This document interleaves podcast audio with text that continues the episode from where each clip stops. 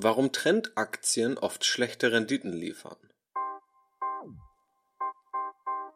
Herzlich willkommen zum Aktienrebellen Podcast, dem Podcast für Menschen, die ihre finanzielle Zukunft selbst in die Hand nehmen und sich nicht blind auf den Zufall oder Berater verlassen. Hier geht es um deinen Vermögensaufbau, fundiertes Wissen zur Geldanlage und die Geheimnisse, die dein Bankberater dir nicht erzählt. Ich, Janis Lorenzen, bin der Gastgeber und wünsche dir viel Spaß mit der heutigen Episode. Hallo und herzlich willkommen zu diesem Podcast. Und in diesem Podcast thematisiere ich einen Artikel, der bereits auf meinem Blog unter aktienrebell.de erschienen ist. Wenn du das Ganze also nachlesen möchtest, schaue dort gerne vorbei. Ich werde den exakten Link zum Artikel natürlich auch in die Show Notes, also in die Podcast-Beschreibung packen. Und heute soll es darum gehen, warum Trendaktien oft schlechte Renditen liefern, während eigentlich der Großteil der Anleger, der in diese Aktien investiert, aufgrund des erwarteten Wachstums hohe Renditen erwartet.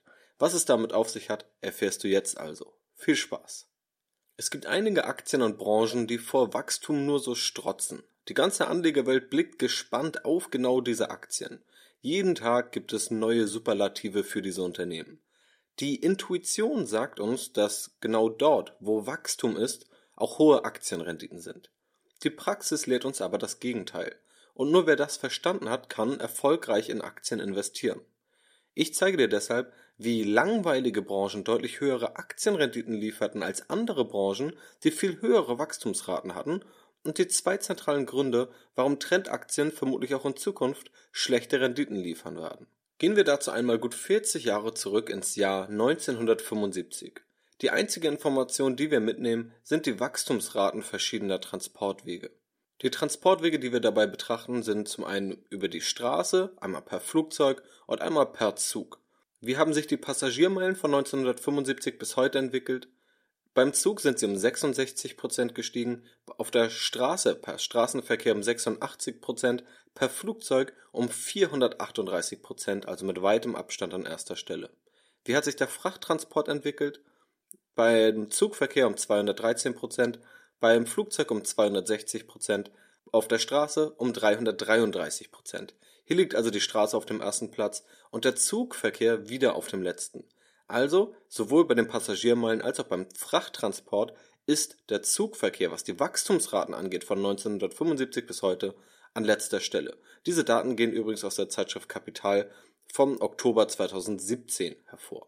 Wie hättest du mit diesen Informationen 1975 investiert, wenn du diese Wachstumsraten gekannt hättest? Vermutlich in Fluggesellschaftsaktien. Mehr Anhaltspunkte hast du schließlich nicht, außer dass das Wachstum beim Zug am geringsten war und beim Flugzeug am stärksten. Welche Aktienrenditen haben diese Branchen nun geliefert? Was wäre heute das Endvermögen aus einem Investment von 1000 US-Dollar im Jahre 1975? Aus 1000 US-Dollar wären mit Autoaktien 12.600 US-Dollar geworden mit Fluggesellschaft-Aktien 12.700 US-Dollar und mit Eisenbahnaktien 334.000 US-Dollar. Das verblüffende Ergebnis ist also, Eisenbahnaktien haben die beiden anderen Sektoren um mehr als das 26-fache hinter sich gelassen, obwohl sie das geringste Wachstum hatten. Und gleich erkläre ich dir, warum es zu diesem Ergebnis gekommen ist. Christian Kirchner hat sich in seinem Artikel Lieber Daimler als Amazon ebenfalls dem Investieren in Trendbranchen gewidmet und die letzten zehn Jahre basierend auf seiner eigenen Erfahrung rekapituliert. Diese möchte ich im Folgenden kurz für dich zusammenfassen. Was waren die Trendbranchen vor zehn Jahren, also 2007, 2008? Rohstoffe, die BRIC-Staaten, also Brasilien, Russland, Indien und China, Infrastruktur, erneuerbare Energien, Wasser, Klimawandel, Nachhaltigkeit und Schwellenländer. Sind diese Branchen auch tatsächlich stark gewachsen? Ja, grundsätzlich schon. Die Schwellenländer und BRIC-Staaten sind schneller gewachsen als Industrienationen und bedeutender geworden. Die Infrastrukturausgaben, der Rohstoffverbrauch, der Ausbau alternativer Energien und der Wasserbedarf sind gestiegen. Auch der Klimawandel ist noch heute ein zentrales Thema. Welche Aktienrenditen lieferten diese Sektoren im Vergleich zum MSCI World, der Standardvariante des weltweiten Aktienmarktes? Der MSCI Global Climate, der Aktien für den Klimawandel abbildet, liegt ein Prozent pro Jahr hinter dem Marktindex zurück. Der MSCI Infrastructure, also der Infrastrukturaktien abbildet, ist 1,5 Prozentpunkte pro Jahr schlechter abgeschnitten. der MSCI Emerging Markets von Schwellenländeraktien um 2,5 Prozentpunkte schlechter pro Jahr, der MSCI BRIC 3,4 Prozentpunkte schlechter pro Jahr, der MSCI Commodity Producers, also Rohstoffhersteller, ca. 6,6 Prozentpunkte pro Jahr schlechter als der breite Marktindex, der MSCI Global Alternative Energies, also alternative Energien, ca. 10,1 Prozentpunkte pro Jahr schlechter als der Standardindex, der S&P Global Water, der Aktien mit Bezug zur Wassergenerierung abbildet, ca. 1,8 Prozentpunkte pro Jahr schlechter als der Marktindex. Der einzige hier identifizierte Index, der besser war als der Marktindex, war der MSCI Index für nachhaltige Investments, der um 0,3 Prozentpunkte pro Jahr besser als der breite Marktindex abgeschnitten ist. Eins ist also klar zu erkennen. Der Großteil der Trendbranchen hat trotz Wachstums nur unterdurchschnittliche Renditen geliefert. Anleger, die vor zehn Jahren auf diese Trends gesetzt haben, haben deutlich schlechter abgeschnitten als Anleger, die einen großen Bogen um diese Trends genommen hätten. Wie kommt es dazu, dass wachstumsstarke Trendbranchen oftmals so schlechte Investments sind? Dafür gibt es zwei zentrale Gründe.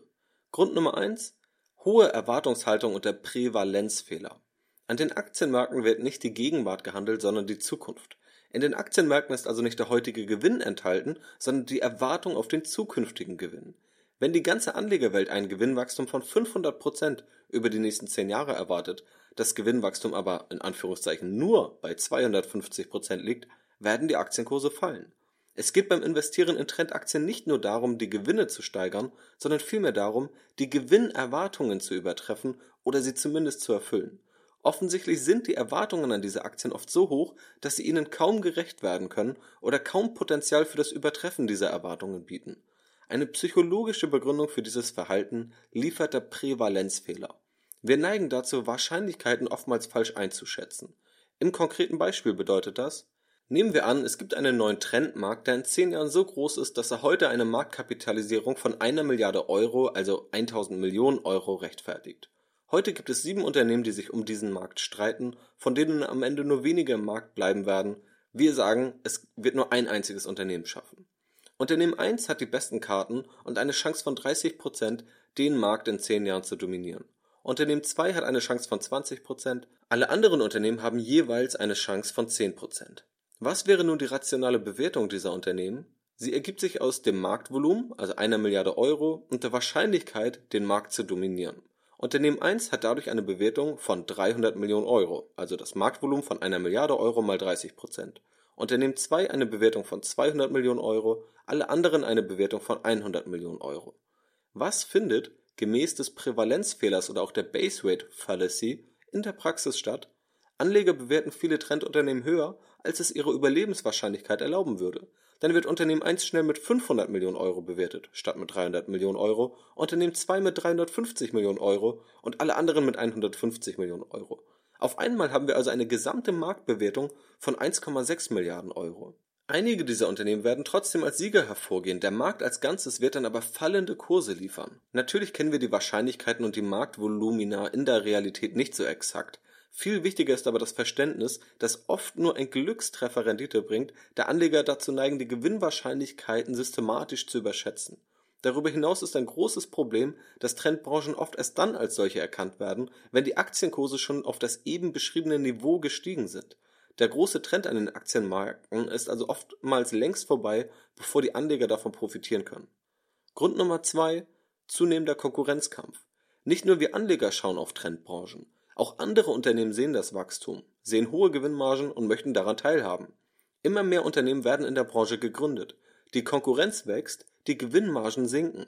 Da, wo hohes Wachstum und hohe Gewinnmargen sind, sorgt der freie Markt dafür, dass andere Unternehmer dies wittern und so lange ebenfalls in diesen Markt strömen, bis die Gewinnmargen auf ein normales Niveau gesunken sind. Das ist nicht nur eine theoretische Überlegung, wie ich sie aus meinem VWL-Studium zur Genüge kenne, sondern gleichzeitig oft gesehene Praxis in Trendbranchen, wo gefühlt täglich neue Unternehmen in Goldgräberstimmung auftauchen. Diese beiden Gründe, die hohe Erwartungshaltung sowie der steigende Konkurrenzkampf, führt dazu, dass Trendaktien und Branchen zwar wachsen, aber oftmals keine guten Investments für dich als Anleger sind. Trendbranchen lassen sich vor allem durch eins erkennen. Hohe erwartete Wachstumsraten, welche sich meistens in einem hohen durchschnittlichen Kurs-Gewinn-Verhältnis widerspiegeln. Welche Trendbranchen gibt es heute? Mir fallen spontan folgende ein. Der 3D-Druck, Elektromobilität und autonomes Fahren, vor allem Tesla, Streaming-Anbieter, Roboter und Automatisierungstechnik. Ebenfalls sind große Teile der Trendbranchen von vor zehn Jahren, also Klimawandel und regenerative Energien zum Beispiel, auch heute noch makroökonomische Trends, auch wenn viele Anleger aufgrund der enttäuschenden Renditen dies mittlerweile meiden. Muss eine Trendbranche zwangsläufig schlechter abschneiden als der Gesamtmarkt? Nein, definitiv nicht. Zudem ist auch die Definition einer Trendbranche immer etwas schwammig. Nichtsdestotrotz verdeutlicht es ein Konzept, das gegen unsere Intuition, nach der hohes Wachstum zu hohen Aktienrenditen führt, spricht und es zeigt, dass du oftmals mit einer langweiligeren, unbeliebteren Branche viel erfolgreicher und entspannter investieren kannst. Ich hoffe, dir hat der heutige Podcast gefallen und er konnte dir mit diesen Praxisbeispielen einen Ausblick darauf geben, dass nicht jeder Trend oder sogar die wenigsten Trends in der Praxis zu guten Renditen führen. Ich bedanke mich in jedem Fall bei dir fürs Zuhören. Ich freue mich, dich in der nächsten Podcast-Episode wieder begrüßen zu dürfen und wünsche dir noch einen wunderschönen Tag. Mach's gut, bleib rational, bleib rebellisch und bis dann.